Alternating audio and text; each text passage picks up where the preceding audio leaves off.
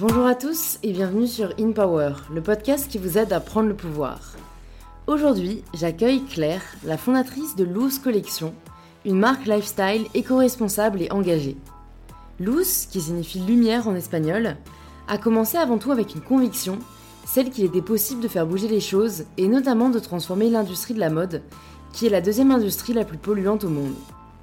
Cette conviction est née chez Claire de ses expériences à l'étranger, qu'elle nous partage dans cet épisode, et le rôle des voyages sur la formation de nos croyances et la construction de qui on est. Dans cet épisode, on réfléchit aussi sur l'association entre valeurs et projets professionnels, afin de créer un métier qui nous correspond et qui a du sens. Claire nous partage aussi comment elle est passée de 0 à 1, c'est-à-dire de la naissance de son idée à la création de son entreprise, juste à la sortie de ses études, et avec comme principale ressource la passion et la volonté de rendre ce monde meilleur et plus responsable. Enfin, Claire nous partage aussi les succès qui ponctuent le parcours de Luce, mais aussi des moments difficiles qu'a traversé la marque afin de montrer la vraie réalité d'une aventure entrepreneuriale. Si le podcast vous plaît, le meilleur moyen de le soutenir, c'est de laisser un petit 5 étoiles sur Apple Podcast et de laisser quelques lignes sur pourquoi vous appréciez InPower, comme l'a fait Lola Orlando qui a écrit le message suivant. Hello Louise, j'ai découvert ton podcast tout récemment et je dois t'avouer que c'est exactement ce dont j'avais besoin, du positif, des conseils de vie et des expériences toutes différentes mais toutes aussi chargées d'épanouissement et de force. Chapeau à eux et à toi, continue maintenant que je t'ai trouvé, je ne peux plus m'en passer. Gros bisous à toi. Merci beaucoup Lola d'avoir pris le temps de m'écrire cet avis qui me touche beaucoup. Savoir que ce podcast peut vous apporter un peu d'aide ou d'éclairage sur votre vie ou vos projets, c'est la plus belle des récompenses. Et je vous invite maintenant à me rejoindre pour cette conversation avec Claire. Écoute, bonjour Claire. Bonjour. Bienvenue sur InPower. Je suis super contente de te recevoir ici.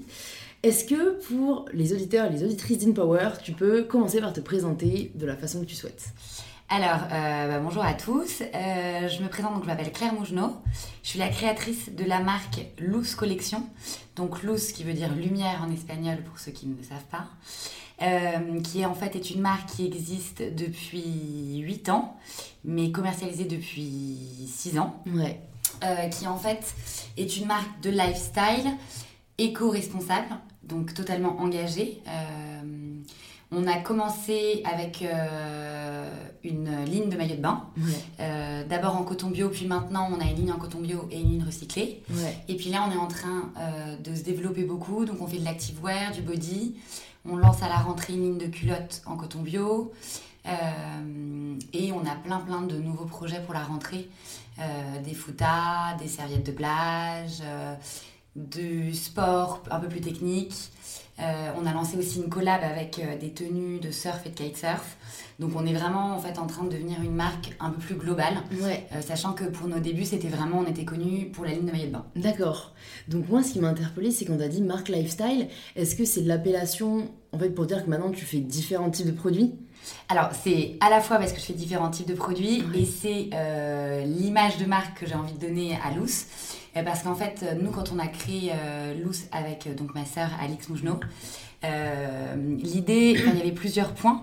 Le premier, l'ADN première devait être la mode durable, euh, l'empreinte écologique. Ça, c'était pour nous euh, une obligation et surtout des vraies convictions. Et la deuxième, c'était donner, enfin que en fait que notre marque inspire les personnes, donc soit qui nous suivent sur les réseaux, soit nos acheteurs, mais surtout fasse un peu rêver. Donc c'est pour ça qu'on dit lifestyle.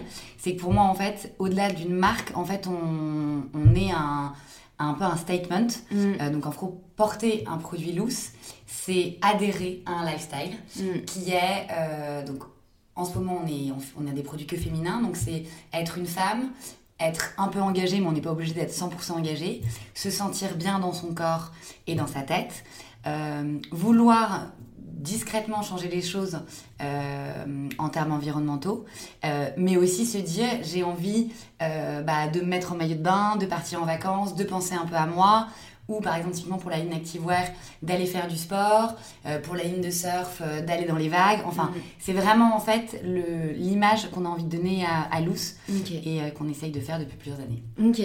Qu'est-ce qui t'a donné envie d'entreprendre? Alors, euh, une, je pense une, alors dans ma famille il y a que des entrepreneurs, donc euh, j'imagine on dit toujours qu'on revient finalement sans s'en rendre compte à nos racines. Bah, j'espère pas. pas en dans la finance. Ah oui, alors oui mais tu verras, il y aura toujours un moment dans ta vie où tu te diras tiens je savais pas que j'avais ça en moi et en fait auras probablement on retrouve les fibres. Euh, enfin que nous ont transmis nos parents sans même le savoir. Euh, donc bon, ça se concrétise pour ma sœur et moi. Mon grand frère est également entrepreneur, donc bon bah on a, on a, on a effectivement euh, pris ça de, nos parents. Mm. Euh, ensuite, moi j'ai fait une école de commerce, euh, donc l'EDEC, et en troisième année, on fait une gapière, donc une année de césure, pour laquelle on doit faire un an de stage. Mm. Moi je suis partie à l'étranger parce que j'avais aucune envie de faire un an de stage en France, je trouvais ça enfin, absolument pas excitant mm. ni intéressant. Et donc je suis partie pendant six mois à Buenos Aires en Argentine pour travailler pour une start-up de produits euh, alimentaires équitables euh, bio. Euh, donc six mois avec eux en Argentine où en fait j'étais du côté des agriculteurs donc je devais en fait convaincre euh, des agriculteurs qui étaient euh, des agriculteurs conventionnels, euh, donc qui étaient complètement assujettis aux lois de Monsanto. Donc ça parle pas forcément à tout le monde, même encore aujourd'hui, mais malheureusement en fait les agriculteurs conventionnels sont totalement assouvis au lobby Monsanto. Donc Monsanto est le premier producteur de pesticides et d'intrants chimiques. et donc moi je devais aller sur le terrain, les convaincre de passer à l'agriculture bio pour, leur, pour les, la production alimentaire. Enfin, donc c'était à l'époque euh, du maïs, euh, des pommes, euh, des poires, enfin bon, tout ce qui pouvait se trouver en Argentine. Mm. donc, un, la start-up m'a fascinée. Deux, la, le fond en fait de, la motivation de mon travail m'a transformée et le fait en fait de réaliser euh, la réalité euh, de ce que peut être un producteur, c'est valable en Argentine, mais en fait c'est valable dans le monde entier. Euh, la dureté en fait de leurs conditions, l'impact que les pesticides ont sur leur vie quotidienne, sur leurs enfants sur la terre. donc leur terre, mais les, terres aussi autour. en fait, tout le système m'a vraiment choquée. Et ensuite, je suis partie les six autres mois de mon année de césure à New York vendre les produits de l'entreprise euh, dans les Whole Foods euh, américains. Ah, j'adore ce supermarché. Voilà, et donc c'était il y a 10 ans, donc à l'époque ça avait déjà, euh, c'était déjà hyper sérieux et, et effectivement une espèce d'énorme supermarché avec des produits quand même avec des histoires et des valeurs assez traçables et en même temps très enfin de manière, les produits étaient très attractifs. Mm. et donc j'ai je m'occupais de la distribution dans les Whole Foods et en même temps je faisais des testings. Donc je faisais essayer les produits euh, argentins en expliquant pourquoi est-ce que c'était bio et pourquoi est-ce que c'était organique. Euh, et là en fait je me suis rendu compte que les gens étaient fascinés par mon discours m'écoutaient pendant une demi-heure, euh, alors que j'étais dans un mini stand à leur expliquer. On avait surtout ce qui avait beaucoup de succès à l'époque, c'était une huile d'olive bio et organique. Donc je faisais des testings sur un bout de pain euh, de euh, organic olive oil euh, et ils écoutaient mon discours pendant euh, une demi-heure et ils me disaient mais qu'est-ce que fait une petite Frenchie à New York pour nous vendre des produits euh, d'Amérique latine fair trade et organique. Et donc c'est là où je me suis dit voilà le, le, la start-up en fait a enfin cette start-up en fait m'a fait prendre une m'a fait une, une vraie prise de conscience assez incroyable en fait. Euh, L'Amérique latine, moi, m'a transformée euh, sur beaucoup de valeurs que j'ai d'ailleurs toujours aujourd'hui. Euh, le rapport à la nature, euh, l'importance du cycle de la lune, du soleil, les astres. Enfin, c'est les, les, les Latins, ils sont très beaucoup plus que nous Européens très en contact par rapport à ce que la planète exprime, les saisons, les euh, l'ensoleillement. Euh, donc moi, ça m'a effectivement beaucoup réconcilié probablement avec des choses que j'avais en moi depuis toute petite, mais qu'on oublie quand on devient, quand on grandit ou quand on est étudiante ou quand on voilà. C'est et, et la start-up pour moi prenait a pris tout son sens en fait. Et donc je me suis dit je veux changer. Enfin je veux faire quelque chose qui change. Mm. euh, ça a confirmé euh, ma personnalité un peu euh, euh enfin j'aime le challenge j'aime euh, j'aime les, les choses que enfin j'aime les chemins que prennent que prennent pas forcément les autres Alors ça m'a valu euh, euh, parfois des succès et parfois des, des moins de succès en tout cas. mais euh, mais voilà et donc je me suis dit je vais entreprendre et donc j'ai passé un an même peut-être même voire deux en fait à réfléchir à ce que je pouvais réellement faire.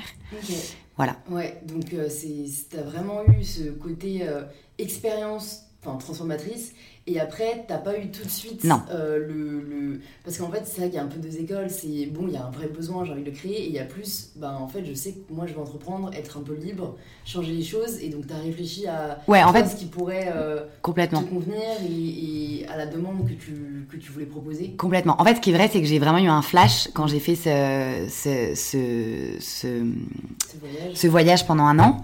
Après, finalement, je suis restée, moi, j'ai pas voulu retourner en France, donc je suis restée finalement cinq ans. Ah en Argentine. Donc euh, le, ce voyage d'un an, en fait, c'est par la suite euh, a perduré. Donc, j'ai. T'as arrêté tes études ou t'as Non, non. Alors en fait, donc j'avais mon année de césure. En fait, au lieu de rentrer faire mon master en France, j'ai fait mon master dans une école de commerce euh, assez réputée à Buenos Aires. qui était d'ailleurs une, c'était un master d'entrepreneur. donc j'ai eu un double diplôme franco-argentin. et c'est en fait c'est ça qui m'a permis de plus réfléchir. Donc ensuite, après mon master, j'ai plus ou moins voyagé en Amérique latine pendant six mois, bon bah comme beaucoup euh, euh, d'étudiants en fin d'études ou de gens font aujourd'hui.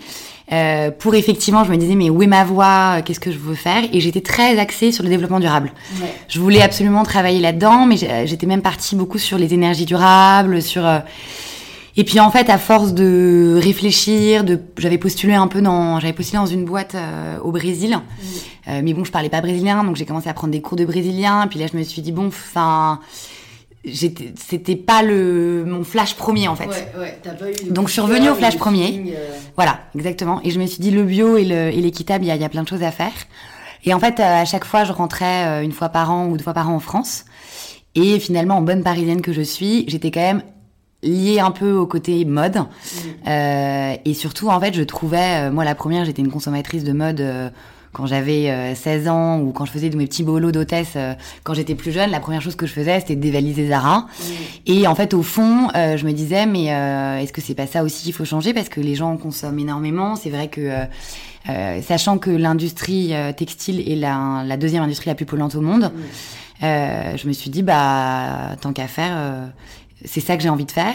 Et c'est là où je me suis rendu compte qu'il existait déjà des marques euh, de vêtements, mais en revanche dans le maillot de bain, absolument rien, sachant que le maillot de bain est fait de matière 100% synthétique, donc c'est-à-dire 100% totalement polluante, euh, que euh, à l'époque de nos grands-parents, les maillots de bain étaient en coton, donc ça avait du sens un peu de même de revenir aux sources, et que surtout le, les premiers maillots de bain qu'on a proposés en coton bio, euh, qui d'ailleurs c'est toujours le cas aujourd'hui, sont totalement atypiques par rapport au maillot de bain classique et finalement plaisent énormément euh, à notre clientèle. Donc euh, donc c'est là où je me suis dit bah allez banco, mm.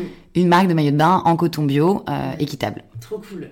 Et alors une fois que tu as eu cette idée, quels ont été tes premiers pas? Parce que parfois c'est difficile de se dire ok maintenant I got the idea. Comment est-ce qu'on la concrétise? Est-ce que tu es resté en Argentine? Est-ce que tu es revenu en France? Qui est-ce que tu as contacté en premier euh? alors, euh, il y a beaucoup, beaucoup, beaucoup d'étapes. Donc, l'idée est merveilleuse. Je suis persuadée qu'en un an, je vais faire euh, plus d'un million de chiffres d'affaires. Bon, ça, je crois que c'est comme tous les entrepreneurs. Euh, par chance, je trouve ma première associée, qui est complètement... on fit complètement tout de suite. Le nom de la marque, Lou, ça veut dire lumière, parfait. Ça fait penser au soleil. C'est un peu la lumière au bout du chemin. Euh, enfin bon, pour nous, ça avait tout notre sens. Euh, ça fait penser aussi au soleil, puisqu'il y a l'idée de lumière. Ça n'était pas pris, parce que ça c'est aussi le truc d'entrepreneur, il faut trouver un nom qui n'a pas déjà été déposé. Bon, finalement, on s'est rendu compte par la suite qu'en fait, Luz, tout le monde croit que c'est un rapport avec Saint-Jean-de-Luz. Donc en fait, aucun rapport euh, avec notre idée de première, mais c'est souvent comme ça. Euh, donc je trouve mon associé. Donc là, l'idée est top. On va faire un million de chiffre d'affaires la première année. Mais ni elle ni moi, notre formation de styliste ou de modéliste, on a toutes les deux fait la même école de commerce. Et surtout, nous n'avons pas de matière. Donc, où trouver une matière écologique? Mmh. Là, on se rend compte qu'en fait, sur le marché, il euh, y a rien. Euh, l'écologie intéresse euh, quasiment personne, euh, sans parler de la norme équitable. donc, on farfouille et assez rapidement, la seule matière qui peut nous être proposée, c'est du coton bio. Donc, on avait un peu tout, on a un peu tout regardé, le chanvre. enfin, on a, vraiment tout imaginé. À l'époque, le recyclé n'existait pas. Donc, coton bio. Euh, donc là, on commence euh, notre première collection en coton bio. Elle était 100% en coton bio. Je l'ai fait produire en Argentine. Euh, et là, effectivement, on se rend compte que c'est très joli, mais que 100% coton bio, une fois qu'on est dans l'eau, ça tient pas. Ça met beaucoup de temps à sécher. En tout cas, c'est pas adéquat. Ouais. Vous étiez en Argentine, du coup Vous êtes resté en Argentine? Alors moi, j'étais en Argentine, ma société en France. Ouais. Donc moi, je m'occupais de la prod. Ouais. On avait sourcé la matière au Brésil la première année et la production en Argentine. Ouais. Et on vendait et en Argentine et en France. Bon, notre première année, en fait, c'était des ventes privées qu'on faisait entre copines. Ouais.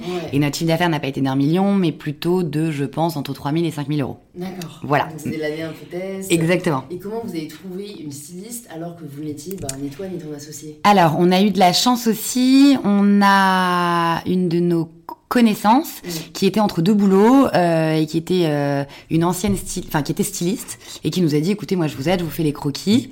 Euh, sur place en Argentine, moi j'ai trouvé une modéliste et donc on a pu comme ça euh, commencer à euh, la création de la marque. Ouais. Euh, et ensuite la deuxième année, donc on s'est dit bon c'est sympa mais euh, c'est pas euh, le modèle est pas totalement abouti. En plus de ça, l'Argentine a déclaré, c'est un pays qui politiquement est très instable, a déclaré la fermeture des frontières, donc plus rien ne pouvait rentrer du pays ni sortir. Donc moi, pour ma confection euh, en Argentine, c'était compliqué parce que j'aurais jamais pu la vendre autre part que dans le pays. Euh, donc là, j'ai sourcé d'autres endroits où trouver du tissu et de la confection. Et j'ai découvert que le Pérou était un grand pays, un producteur de coton bio et d'ailleurs euh, le meilleur, et deux grands confectionneurs, notamment euh, pour les États-Unis. Euh, toutes les marques euh, les plus connues américaines travaillent avec le Pérou sur le coton et sur le coton bio. Et en plus de ça, ils ont des, ils ont des, comment on dit ça, pardon, excusez-moi, des déductions de, droits de douane. Enfin, ils ont négocié pour en fait euh, euh, permettre aux Américains en fait de produire le plus possible au Pérou euh, une exonération des, droits- des droits de douane. Ouais. Donc, euh, comme là, la deuxième année, on se dit, bon, on n'a pas encore fait un million de chiffre d'affaires, mais c'est sûr, on va cartonner sur le marché américain. Le Pérou, c'est parfait, c'est en face, et on va vendre tous nos produits là-bas. Euh, donc là, l'histoire devient un peu plus intéressante. Notre matière est beaucoup plus euh, qualitative, elle est plus fine, elle tient beaucoup mieux. On a plus d'expérience, euh, la confection est très bien. Et donc là, on démarre avec un contrat d'exclusivité au bon marché. Trop cool. Voilà, donc là on est en 2013 et là le truc est plus rodé et là c'est notre premier, on va dire succès euh, de toute petite jeune entrepreneuse euh, encore très rêveuse. Et là pour nous c'est la consécration, on a un énorme stand de bon marché, on se fait féliciter par nos euh, nos dix copains et copines parisiennes et parisiens et donc là ça y est c'est bon, euh, on a atteint notre objectif. Euh, mais c'est comme dans tout parcours, chaque euh, chaque succès en fait est un autre pas euh, vers d'autres challenges bien plus importants. Euh, donc voilà comment ça se passe. Et puis euh, et voilà. Et donc on, on, on vit deux années euh, on est super contente parce que on a euh, la presse commence à s'intéresser à nous. On a des articles de presse des- de presse pardon des interviews. Euh, on prend des pop-up l'été dans Paris. Mm. Euh, en vrai c'est nous qui faisons on est deux c'est nous qui faisons tout. Euh, l'hiver est dur un peu pour Ouais, la non, alors, au, tout début, ouais, au tout début, on est deux et on emploie, on a surtout une bande de copains qui nous aident. Ouais. Notre- le photographe est un copain, la mannequin est une copine. Euh, Enfin, tout le monde vraiment, il y a beaucoup, beaucoup d'entraide. Ouais. Ça, ça a duré pendant deux ans, deux ans et demi. Euh, juste au moment du bon marché, euh, ma première associée euh, s'en va pour travailler pour un gros groupe, euh, mais ce qui était de commun d'accord entre nous quand on avait lancé la marque. Ouais. Et à Ah, ce moment, c'est- intéressant. Donc, elle s'est dit, je vais me lancer dans l'aventure entrepreneuriale, mais elle savait qu'elle allait pas forcément Ouais. y rester. ouais, exactement. Et elle m'avait prévenu. Ouais. Et moi, ça m'allait parce que j'aurais jamais lancé ça toute seule. Ouais. Euh, c'est toujours plus important. euh, bon, moi, j'admire celles qui se lancent euh, toutes seules, mais en tout cas pour ce projet-là, je, c'était mieux d'être deux. Ouais. Euh, et puis on a vraiment monté le projet toute pièce ensemble. Et elle est partie à un moment où je m'en doutais. Ouais. Et surtout, ma sœur, donc petite sœur Alix, terminait ses études. Moi, j'avais toujours rêvé de travailler avec elle. Ouais. Et donc, pile au moment où elle m'a annoncé qu'elle partait, ma sœur terminait ses études. Et donc là, j'ai, quand j'ai annoncé à mes parents que maintenant on serait pas une entrepreneuse dans une boîte de bio équitable, mais deux, euh, mes parents ont fait une drôle de tête. Ah ouais. Euh, mais vraiment, ils se sont dit une, à la limite, dans son trip Greenpeace, euh, pas de problème. Mais alors deux, ça devient trop. Et donc, ils se sont un peu tirés les cheveux. Euh, mais aujourd'hui, euh, ils sont effectivement euh, très fiers de nous. Et leur angoisse n'a pas duré très très longtemps. Dès Mm. qu'ils ont vu qu'on était immotivés, qui est, je pense, ce qu'il y a de plus important quand on se lance dans un projet, c'est la motivation. Mm. Parce que tout le monde, nous, notamment dans les gros obstacles qu'on a eus, nous, notre projet, peu y ont cru, peu ont compris ce qu'on voulait faire. Euh, ils nous disaient oui, le coton bio, enfin l'équitable, enfin c'était comme un, c'était comme un rêve un peu de, de c'était comme un rêve de gamine quoi. Je veux dire, ils disaient oui, elle a son trip dans sa tête, mais en fait ce sera, enfin la mode équitable, la mode responsable, les s'en fichent. euh, c'est bon, la planète va bien. euh, son discours, il est un peu hippie. Ça c'est parce qu'elle rentre d'Argentine et que euh, a fumé de l'herbe, ce qui n'était absolument pas le cas. Ouais, Il y a beaucoup de préjugés, hein, notamment en France, Ouais. où on est hyper suspicieux jusqu'à ce qu'on fasse nos preuves. Quoi. Ouais, exactement. Sauf qu'en fait, c'est vrai que aujourd'hui, ce discours-là me paraît euh, Oui, euh, très irresponsable. Après, j'avoue qu'il y a 8-10 ans, Ouais, ouais. euh, on était vachement moins, j'ai l'impression, Ah engagés. Ouais, Ah, il y a Ouais, 8-10 ans, objectivement, je pense que moi, je passais mon temps à parler. euh, j'avais un discours, euh, pas écolo, mais j'avais un discours engagé. Ouais. Et, et surtout, je, je, je baquais mon discours sur le fait que j'avais vécu en Argentine, où les gens sont quand même très proches de la nature. C'était, ma, ma principale, mon mes principaux arguments. Mais les gens trouvaient ça intéressant ce que je racontais, trouvaient que c'était plutôt original. Mais ils n'avaient aucune euh, conscience en fait Mhm. de euh, de la réalité. Et pourtant aujourd'hui, on voit des reportages que ce soit euh, sur les animaux ou sur l'état de la terre ou l'état des mers et les gens et les gens se disent oh là là mon dieu il faut se dépêcher. Mais il y avait les mêmes reportages il y a 8 ans enfin moi quand j'ai décidé de faire ça euh, j'avais écouté non pas des podcasts ça n'existait pas à l'époque mais YouTube existait et je passais mon temps à regarder euh, de- de- de- de- des reportages euh, euh, américains ou français sur, sur la situation c'était absolument dramatique. Mm. Voilà, mais donc euh, voilà, les, les de manière l'important c'est que les gens prennent conscience à un moment. Je pense Ouais. effectivement ce qui est, euh, ce qui nous nous nous, nous- nous fait euh, extrêmement plaisir, euh, euh, c'est qu'aujourd'hui on voit vraiment que les gens ont complètement changé. Ouais. Ça fait deux ans vraiment qu'il y a une vraie prise de conscience. Euh, D'abord, euh, effectivement, euh, fortement alimentaire, Ouais. mais aussi ça va, ça commence un peu dans le vestimentaire, ce qui est, ce qui est, ce qui est important. Ouais. Et, euh, et, et donc voilà, mais ce qui est vrai, c'est que globalement, quand on a une idée, tant qu'on n'a pas fait ses preuves, les gens ne nous écoutent pas. En même temps, moi, ça m'allait bien parce que moi j'aime le challenge. Mm. Je préfère qu'on me dise, euh, vais pas y arriver. ouais, je- tu vas pas y arriver ou les défauts de mon modèle, plutôt qu'on me dise ah mais c'est merveilleux, c'est génial, tu vas cartonner. Moi je suis quelqu'un, euh, je pense que c'est l'éducation en fait. Euh, on m'a jamais, on m'a toujours félicité quand je faisais des, des, des choses bien, mais on m'a toujours dit tu peux mieux faire. Mm. Et on peut toujours mieux faire. Euh, donc moi je pars en fait du, du, du principe que euh, si quelqu'un me fait une critique, ce sera une critique constructive. Mm. Donc plus on me disait tu vas pas y arriver ou elle est sympa ton idée mais c'est pas top, et plus en fait je restais totalement butée Mm. euh, sur mon sur mon marché. Ouais. Donc euh, et pourtant les trois premières années, donc nous on était on est on était une marque extrêmement saisonnière. Euh, les hivers étaient euh, quand même beaucoup plus calmes et surtout en termes de vente quasiment inexistants. Ouais. Alors heureusement, on signait quelques contrats par-ci par-là qui nous permettaient de nous dire bon, on va s'en sortir. Euh, mais c'était moins sympa que quand il y avait du soleil. Et euh, mais j'étais tellement persuadée qu'on avait notre place et surtout que je voulais devenir la marque numéro un de lifestyle euh, bio équitable que je n'ai jamais rien lâché. Euh, et, et- et- et je ne lâcherai d'ailleurs, quoi qu'il arrive, Ouais. pas cette idée. Et comment t'as fait, j'y pense, pour les financements? Parce que bah, d'un côté, ça coûte quand même de l'argent de commencer une première production, et de l'autre, euh, si vous faisiez pas encore un million les trois premières années, est-ce que tu te rémunérais vu que jamais t'avais pas travaillé dans le bois, tu touchais pas le Bien chômage Et c'est des vrais Complètement. problématiques. ça? Alors, euh, très bonne question. Alors, moi, j'ai eu la... Donc, euh, effectivement, au début, on a démarré... euh, C'était vraiment une petite somme, parce qu'au début, pour une prod, une petite prod, c'est pas énorme. Mm. On a dû démarrer avec, je pense, je je crois, 10 000 euros. Ouais. Euh, donc ça, ça nous a permis de tenir euh, un an et demi. Effectivement, on se rémunérait pas. À l'époque, moi, j'habitais en Argentine, donc le, la vie en Argentine, je pense que c'est c'était c'est dix fois moins cher que la France. Donc c'est aussi pour ça que moi j'ai fait ça, c'est que je savais qu'en fait, euh, moi, avec euh, 600 euros en poche par mois, vraiment, je vivais extrêmement bien. Ouais. Euh, pour ne pas dire comme une princesse, parce que le pouvoir d'achat là-bas était top.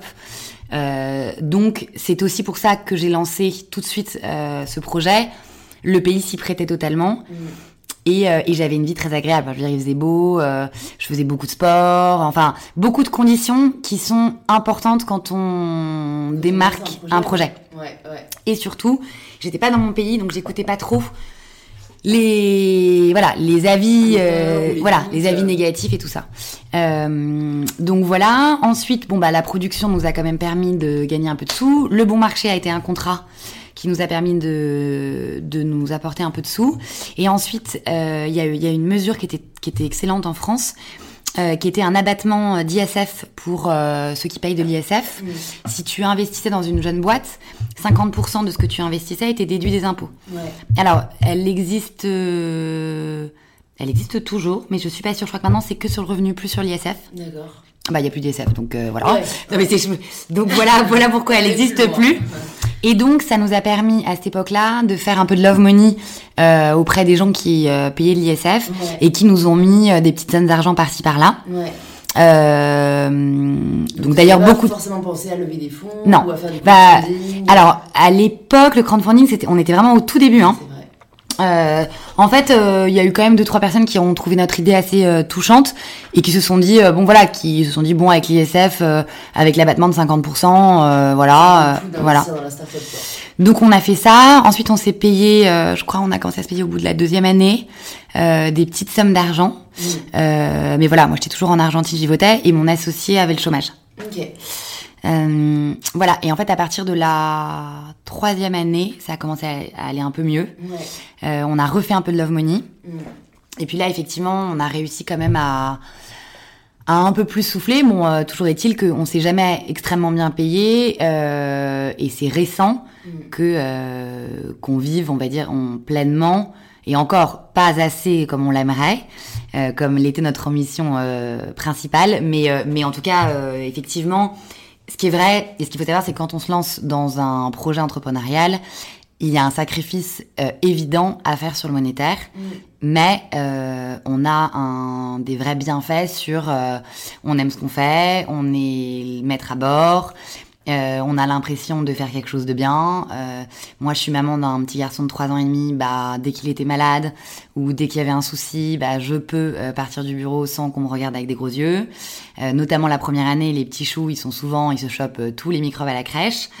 Euh, donc c'est voilà, c'est des vrais euh, sacrifices, mais en tout cas aujourd'hui, je regrette pas. Je regrette Ouais, ouais, absolument pas. Totalement. Non, mais c'est vrai que parfois les gens ont cette idée de l'entrepreneuriat comme euh, le meilleur moyen de devenir plein aux as, mais souvent il y a une Pas tout de très longue, euh, une Alors, très longue route avant. Et complètement. Faut, mon avis, pas commencer pour ça. Et Ah, jamais. pas tout été ton cas. Et, Jamais. et c'est plus pour le projet et l'impact Ouais, en fait. euh, Et je pense que c'est ça aussi qui fait tenir.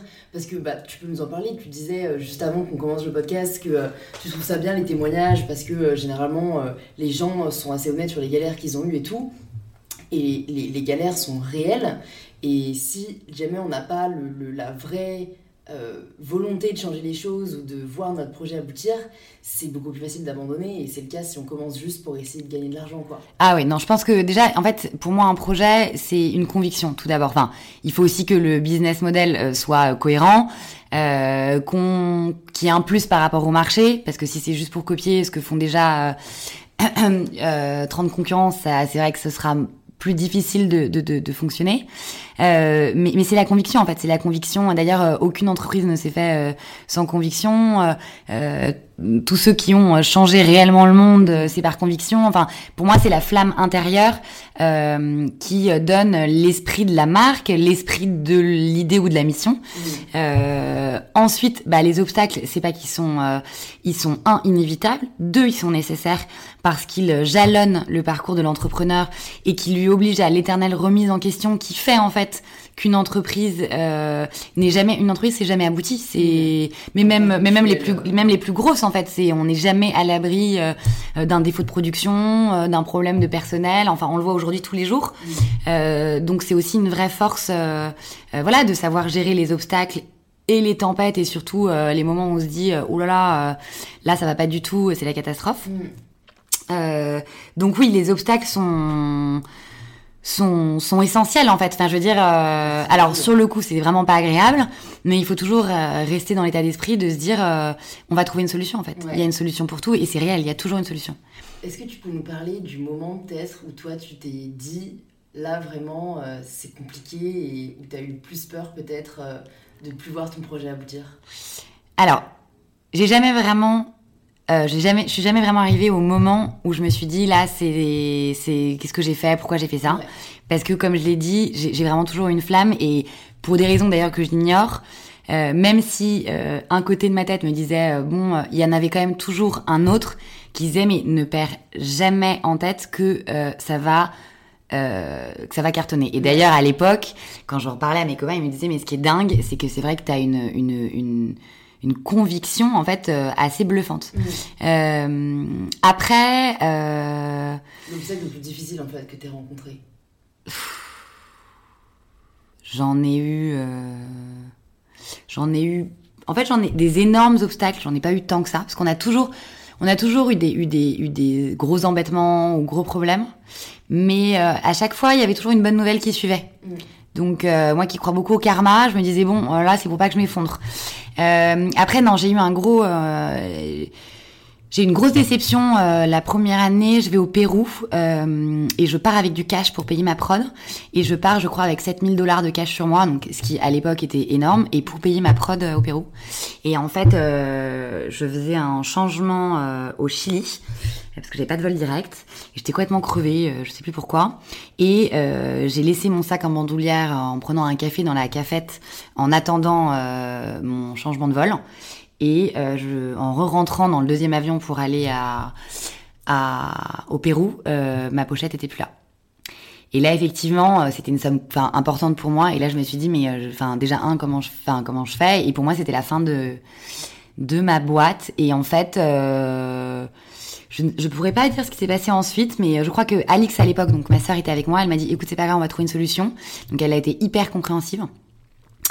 Et donc le stress est un peu tombé. Et je crois que d'ailleurs euh, on a dû faire euh, un mois après on devait faire des ventes de notre production et on a vite récupéré l'argent. Et donc euh, voilà c'est quelque chose que j'ai oublié. Mais c'est vrai qu'à ce moment-là je me suis vraiment dit enfin voilà. Donc et puis à l'époque je me payais à peine. Enfin je veux dire c'était voilà c'était ouais, ouais, ouais. donc là effectivement j'ai vraiment une grosse douche froide. Après sinon des gros obstacles on a eu plein de, de, de, de d'emmerdement, hein, pardon le mot, mais c'est vraiment ça, de prod. De... Nous, c'est un peu, enfin, le textile, c'est vraiment t'as pas dit zip. Hein. Mmh. On commande 300 euh, modèles euh, avec euh, un nœud sur le côté, et en fait, c'est pas un nœud, c'est un truc qui ressemble à rien. le modèle, il ressemble pas à une culotte de maillot de bain, il ressemble à une couche culotte. Mmh. Enfin, donc c'est vraiment t'as pas dit zip. Donc ça, le nombre de fois où j'ai ouvert des cartons en disant ah ma prod est là, et en fait, c'était la catastrophe. Ah ouais, c'est qui crée vraiment le mmh. produit en fait. Bah si, mais le problème c'est que on envoie une fiche technique, on envoie, bah, surtout c'est pas ça, c'est qu'on envoie un, eux nous envoient un prototype qu'on approuve, on dit ok ce prototype est approuvé, et ils t'envoient une production en fait euh, où ils se sont dit oh bah tiens un peu de créativité, euh, au lieu de faire ça comme elle nous l'a dit, on va faire ça comme ça, ce sera probablement beaucoup mieux. Donc euh, non non, on a eu beaucoup de, on a eu beaucoup de, de, problèmes de prod. Après des grosses grosses claques. Et, et je, je, je, je, touche du bois, on n'en a pas encore eu. Mm ça arrivera sûrement, mais bon, en tout cas, euh, ce que je dis vraiment, c'est que nous, dans notre histoire, on a toujours, bon, déjà, on est deux sœurs, donc on s'est toujours énormément épaulés. Euh, ce qui nous permet aussi en fait d'avoir moins peur. Enfin, les, les, les, choses nous font moins peur, les gens nous font moins peur, les inter, enfin les intervenants ou les intermédiaires nous font moins peur. Euh, et puis euh, et puis surtout la foi, je crois. Enfin, ouais, la foi dans le projet, c'est ce qui porte le plus. Hein. Et, et globalement.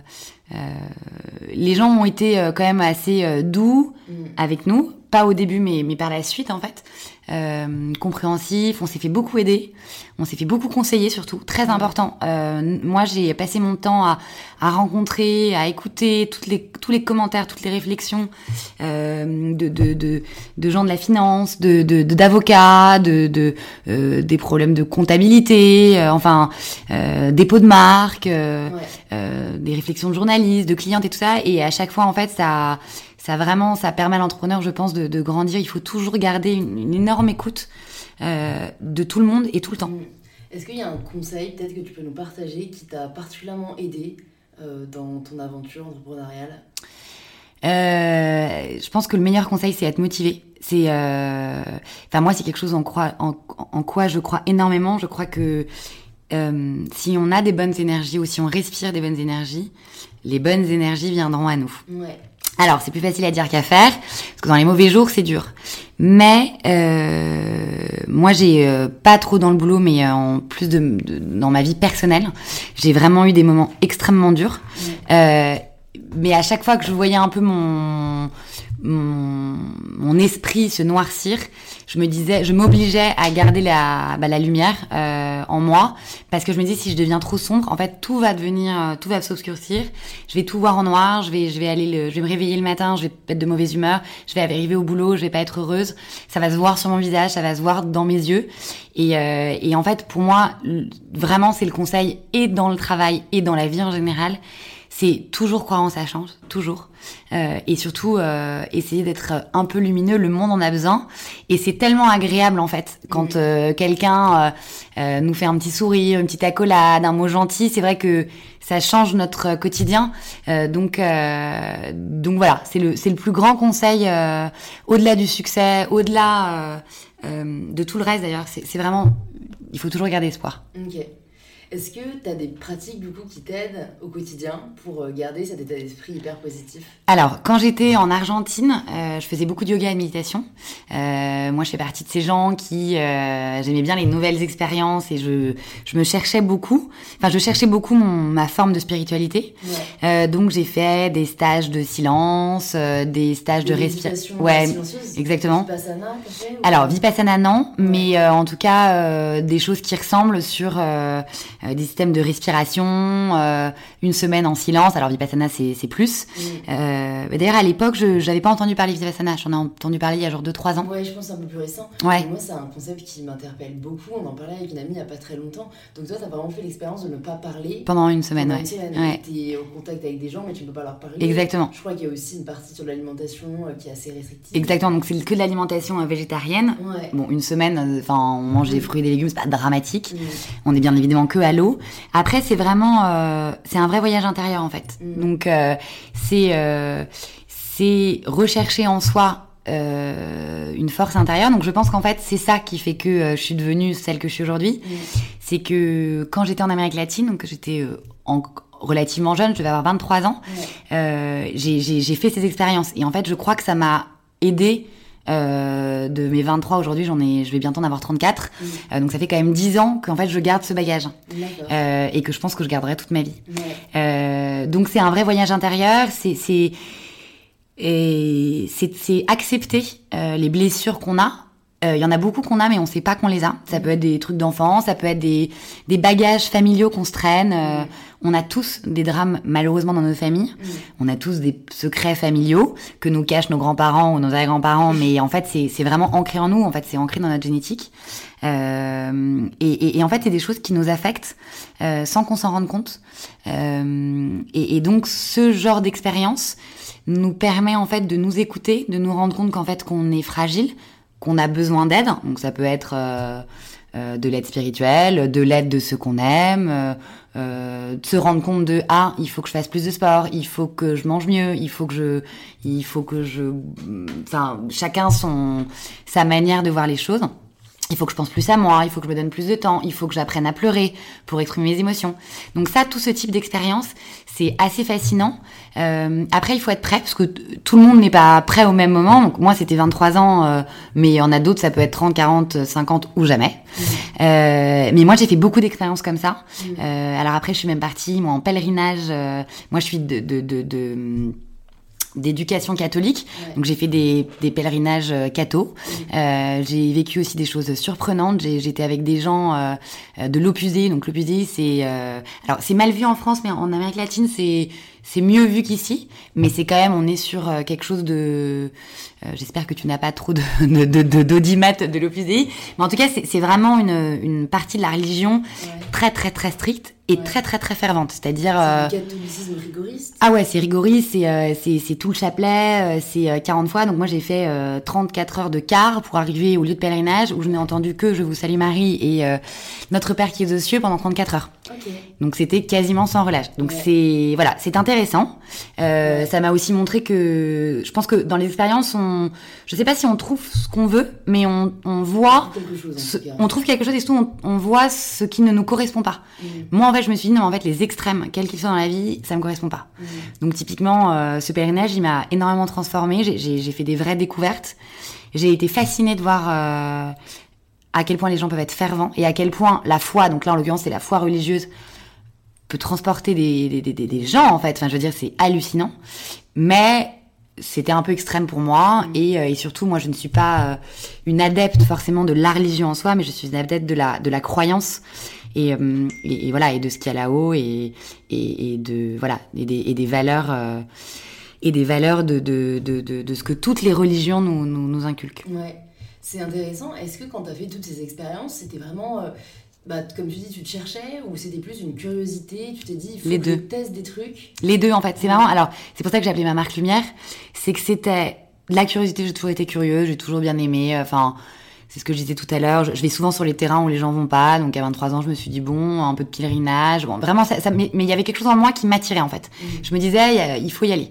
Euh, donc après, j'ai fait, euh, j'ai fait aussi des, des, des, des, Un jour, je me suis dit tiens, je vais faire une marche de 80 km en une journée. C'était un truc que beaucoup de gens faisaient là-bas, euh, comme ça, euh, de nulle part, alors que j'avais pas forcément de, voilà, de, de, de, de, Enfin, les gens me disaient ah bon, c'est sympa ton truc, tu vas marcher pendant 80 km, ok, c'est cool et tout, mais voilà, j'ai prévenu mes parents la veille. Euh, un jour, je suis partie pendant euh, un mois au Brésil toute seule, sans prévenir mes parents qui ont hurlé en me disant mais tu es malade, euh, tu pars jamais, on n'a pas de numéro de téléphone, on sait même pas où tu dors, euh, fais pas ça. Donc euh, voilà, je suis, j'aime bien les, les, les, coups de tête. Ouais. Aujourd'hui, je suis plus raisonnable que je n'étais à 23 ans parce que à 23 ans d'Amérique latine, il y a deux trois fois où j'ai fait des choses un peu inconscientes, mais heureusement, il ne m'est rien arrivé. Ouais. Et donc c'était de la curiosité, c'était aussi, je pense que c'était quelque chose en moi. C'était, euh, c'était euh, trouver ma voie, trouver ma sérénité, euh, peut-être aussi comprendre, comprendre les choses.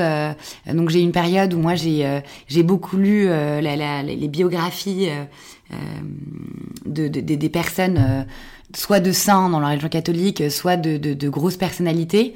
Euh, L'une qui est absolument fascinante, c'est Mère Teresa. Mmh. Euh, pas tellement, enfin sur l'axe catholique éventuellement, mais surtout sur la femme. Sur, euh, en fait, on, les gens euh, la voient comme quelqu'un de, de, très joyeux, mais en fait c'est une personne qui raconte qu'en fait elle a passé son temps à avoir des doutes et à avoir des, des phases totalement de pénombre, euh, qu'elle a eu des appels euh, mystiques et qu'après elle a eu plus rien et qu'en fait euh, quand elle avait plus rien euh, elle a passé des années à plus rien avoir qu'elle était dans son orphelinat euh, en, en Inde et, et, et, et, elle voyait les enfants mourir de faim et elle avait plus d'argent pour nourrir il fallait fermer ses orphelinats enfin elle raconte des trucs absolument extrêmement douloureux Mm. et, elle dit effectivement oui moi j'ai déjà perdu la lumière Mm.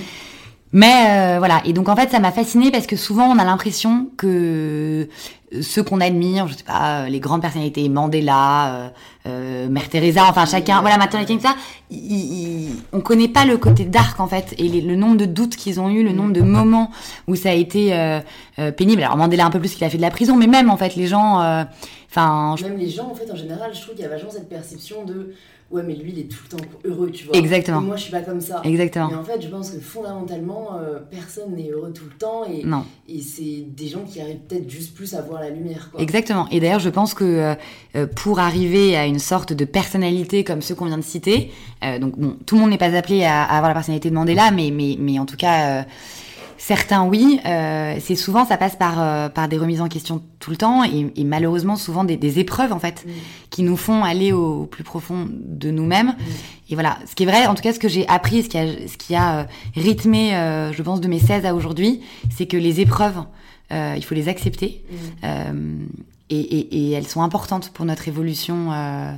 Euh, voilà. Donc, euh, qu'elle soit personnelle, sentimentale, bon pour tous ceux qui ont euh, connu les ruptures, les je ne pourrai jamais me remettre de cette histoire, je veux mourir. Ouais. Et eh bien non, en fait, on se rend compte au bout d'un an qu'en fait on s'en remet et que ça va mieux et qu'on arrive petit à petit en fait. Enfin, le, le corps humain et l'esprit humain il est absolument hallucinant et moi je suis fascinée par ça en fait. Mmh, c'est vrai, c'est vrai. Et est-ce que tu arrives aujourd'hui, euh, est-ce que c'est juste que tu as conscience de ça et du coup tu laisses les épreuves arriver Ou est-ce que même aujourd'hui quand une épreuve t'arrive, dès le début tu, tu, tu la prends pas comme quelque chose que tu vas rejeter Parce que je trouve que c'est, on peut en avoir conscience, mais dans les faits quand ça nous arrive, ouais, ouais, c'est, plus tellement euh, le même discours, tu vois. Alors, et c'est avec un peu le recul de la sagesse. Oui, bien sûr, bien sûr. Quand l'épreuve est passée. Exactement. Alors, euh, non, je suis comme tout le monde, bien évidemment. Euh, dès qu'il y a un truc qui arrive, bah, je panique totalement. Euh, j'ai, euh, je deviens livide mmh. ou nerveuse, ça c'est sûr. Mais quand même, assez rapidement, je me dis, ok, donc là, vraiment, c'est la grosse M. mais respire, respire. Donc ça, c'est un truc que la respiration m'a beaucoup, enfin, m'a beaucoup donné. Ouais c'est respire. Moi, ça j'ai eu une période pendant quand j'étais plus jeune, j'étais très insomniaque parce que euh, mon cerveau ne s'arrêtait jamais. Euh, j'avais tout le temps mille idées. Euh, j'étais j'étais beaucoup plus de nuit en fait que de que de jour et en même temps, je me je dormais peu, mais j'étais levée tôt. Donc, mais mon esprit en fait se mettait complètement en éveil la nuit. voilà, il y a des gens. Ça s'est relativement calmé. Enfin, vraiment, je, crois que j'ai plus de depuis que je suis maman, j'ai quasiment plus d'insomnie. Bon, c'est normal, un petit bout ça crève. Mais euh, justement, il y a pas longtemps, ça m'est arrivé. Et, euh, et, en fait, au bout d'un moment, enfin, je, vraiment, je me suis dit, ça y est, je suis partie. Euh, je vais enfin, je vais m'endormir à 6 heures. Mon réveil va sonner à 7, ça va être possible. Et bah, je me suis allongée et je me suis remis à respirer. Ça m'a mis deux heures avant de me rappeler, mais en fait, je me suis dit, mais respire, c'est la respiration qui va te permettre d'endormir. Mm. Euh, donc non, quand une épreuve m'arrive, euh, je pleure, je suis pas bien, mais mais j'ai ça en tête. J'ai vraiment ça en tête. Et comme tu dis, en fait, surtout, je me dis, laisse le temps passer. Euh, quand j'étais plus jeune, il m'arrivait un truc, automatiquement je réagissais. Je répondais à un mail sous la colère ou sur l'énervement, sous la déception. Un texto, pareil. Un appel, pareil. Maintenant, je laisse minimum 12 heures, voire 24 heures. Surtout quand c'est des trucs de boulot. Mm. En me disant, tout le monde se calme.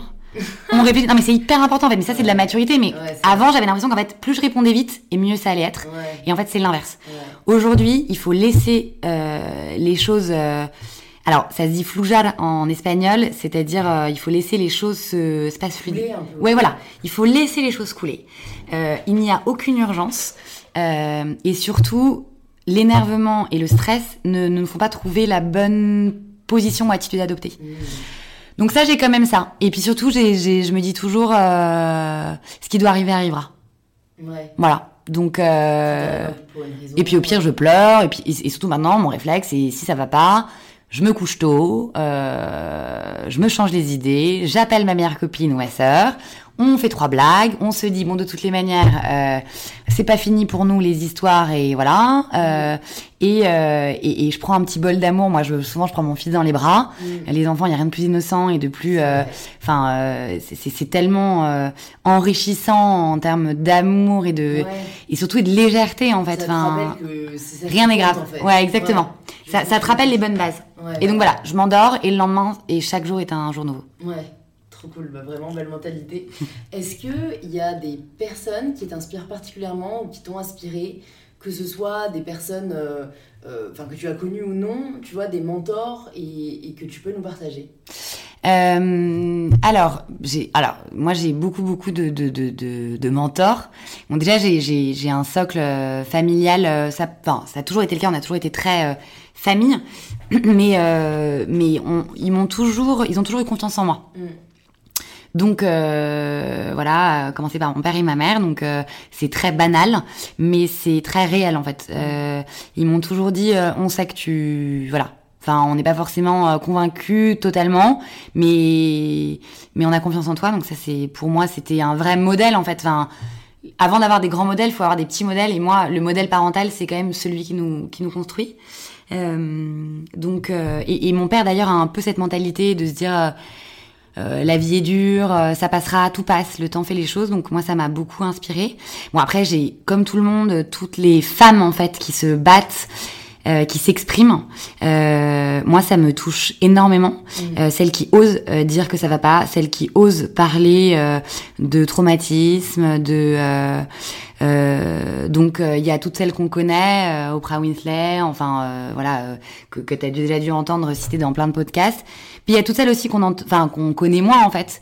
Euh, donc moi en fait, ça va être un peu euh, fleur bleue ce que je vais dire. Mais en fait, j'ai pas un modèle. C'est euh, les personnes qui ont le courage de s'exprimer, qui ont le courage de suivre leurs idées, euh, qui ont le courage de changer les choses toutes ces personnes-là, je les admire.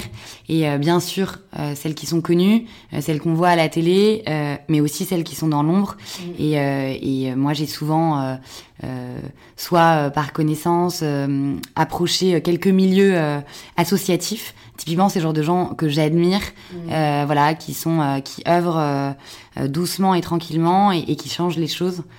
voilà. Donc, donc voilà. Après, effectivement, comme je suis une femme forcément tout ce qui est euh, les femmes qui se battent euh, et, et, je trouve ça génial. Alors moi je suis pas non plus euh, une féministe à 100%, j'irai pas défiler seins nus, mais je trouve ça très bien de le faire. mais mais voilà, je trouve que l'engagement féminin actuel, il est, il est important. Il est effectivement, il faut pas que ça devienne trop extrême parce que euh, voilà, parce que je, moi je suis pour, euh, euh, pas forcément d'ailleurs la, la, la, alors la parité dans le travail bien évidemment, mais je pense que l'homme est homme et la femme est femme et que nous avons des différences essentielles. mais voilà, je suis très admirative en tout cas de, de, de ce mouvement mm. depuis deux ans de femmes qui s'expriment, qui ont plus peur, et, et, je trouve ça très bien. Et puis il y a aussi plein d'hommes que j'admire, mais, mais voilà. Est-ce qu'il y a une ressource en particulier que tu pourrais conseiller aussi à ceux qui nous écoutent? Ça peut être un livre, ça peut être un film, ça peut être euh, un voyage, enfin tu vois, quelque chose euh, qui, t'a apporté particulièrement de lumière. Euh, alors, il y a tellement de choses qui m'ont apporté de la lumière que voilà. Alors, tu viens de le dire effectivement, le voyage. Le voyage, c'est pour moi, c'est la plus belle leçon de vie. c'est ce qui nous ouvre les horizons, c'est ce qui nous fait oublier toutes nos déceptions, c'est ce qui nous fait découvrir d'autres formes de, de, de, de personnalité qu'on pourrait avoir. C'est une vraie fierté aussi parce que chaque fois on se dit oh là là pour ceux ou celles qui partent seules ou ceux ou celles qui partent loin c'est oh là là j'ai peur j'ai j'ai peur de tomber malade j'ai peur que l'endroit soit pas sympa et tout. Et une fois euh, qu'on est sur place ou qu'on a fait le truc alors il y en a ça peut être euh, oh là là, euh, je pars, je pars faire un stage de surf, ou d'autres, euh, je pars euh, escalader une montagne, ou faire un trip à cheval, ou rien du tout d'ailleurs, je pars à la plage. mais j'espère que ça va être sympa. Une fois qu'on est sur place, en fait, on se dit tellement, mais ah c'est marrant, j'ai eu tellement peur, je me suis, j'ai eu les chocottes pour rien et tout. Donc le voyage pour moi est une est une énorme expérience. d'ailleurs moi c'est pour ça que j'ai vécu cinq ans à l'étranger et, et, et, que j'en ai tiré, je pense d'ailleurs, une grande source de confiance en moi. Ouais ce qui est hyper important, même si je suis comme tout le monde, j'ai parfois moi et parfois je doute énormément. Euh, et après, j'ai lu, euh, j'ai lu beaucoup des romans de Frédéric Lenoir. Enfin, c'est pas vraiment des romans d'ailleurs, c'est des. Alors Frédéric Lenoir, c'est un auteur euh, français euh, qui écrit euh, facilement. Enfin, je veux dire, c'est facile à lire. Et, et, il parle justement de euh, de toutes les connivences qu'il y a entre euh, les religions, euh, de l'importance de la respiration, de l'importance de la remise en question, de l'importance de savoir s'écouter, prendre soin de son corps et tout ça. Et c'est assez, enfin c'est très facilement, enfin c'est très abordable. Donc ça parle à tout le monde. et moi, ça m'a, à chaque fois que j'ai lu, j'ai toujours, me toujours dit ça, ça me parlait. Euh, après, j'ai d'autres écrits, mais beaucoup plus compliqués, euh, qui m'ont euh, transformé. Mais, mais je trouve en tout cas que lire sur la plage un petit Frédéric Lenoir, il y en a qui font d'ailleurs une soixantaine de pages. C'est pas de la grande littérature française. Je m'excuse, Frédéric, si vous écoutez ce podcast, mais c'est, je crois que c'est ce qu'il souhaite d'ailleurs. C'est vraiment, il souhaite parler à, tout à chacun. Et, j'aime beaucoup d'ailleurs. Je trouve ça très important. Il faut pas toujours avoir des discours hyper compliqués et très sophistiqués pour exactement. et c'est ce que lui veut en fait.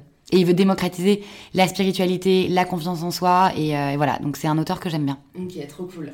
On arrive à la fin du podcast, donc je vais te poser euh, la dernière question, la question signature d'InPower. Ça signifie quoi pour toi prendre le pouvoir de sa vie? Euh, très bonne question. prendre le pouvoir. Ouais, prendre le pouvoir de sa vie, c'est c'est accepter qu'on fera qu'on ne fera jamais tout bien, mais de se dire que c'est pas grave. D'accord. Donc apprendre à être euh, kind envers. Euh, ouais, exactement. tolérant et exactement tolérant et surtout, c'est pour moi le bonheur, c'est pas de se dire tout va bien se passer, ça va être merveilleux. C'est se dire ça va se passer comme ça doit se passer euh, et, et c'est comme ça. Et c'est le cycle de la vie. Et je pense que ça nous permet. Euh, pourquoi est-ce que les sages sont sages? C'est parce que déjà en général, euh, ils sont beaucoup plus âgés que, que toi et moi, et parce qu'ils ont eu tout le temps d'avoir ce genre de réflexion, et qu'en fait, je pense que euh, la vraie sagesse, c'est l'acceptation de ce qu'est la vie, et la, la vie n'est pas toujours agréable, mais elle a des choses merveilleuses à nous offrir. Et voilà. Trop cool. Bah, merci beaucoup Claire. Bah, merci à toi. Ça m'a fait super plaisir et euh, merci pour, pour son engagement. On a besoin de plus de personnes comme toi. Où est-ce qu'on redirige les personnes qui nous écoutent et qui veulent en savoir plus sur toi ou sur Loose? Alors, euh, pour Loose, donc le site c'est www.loose, donc L-U-Z, collection en français avec un S.com. et notre Instagram qui est at loose collection mais sans S où il y a pas mal euh, déjà deux photos euh, en ce moment très estival donc euh, pour celles qui travaillent encore tout le mois de juillet c'est des photos qui font rêver et qui donnent envie de partir.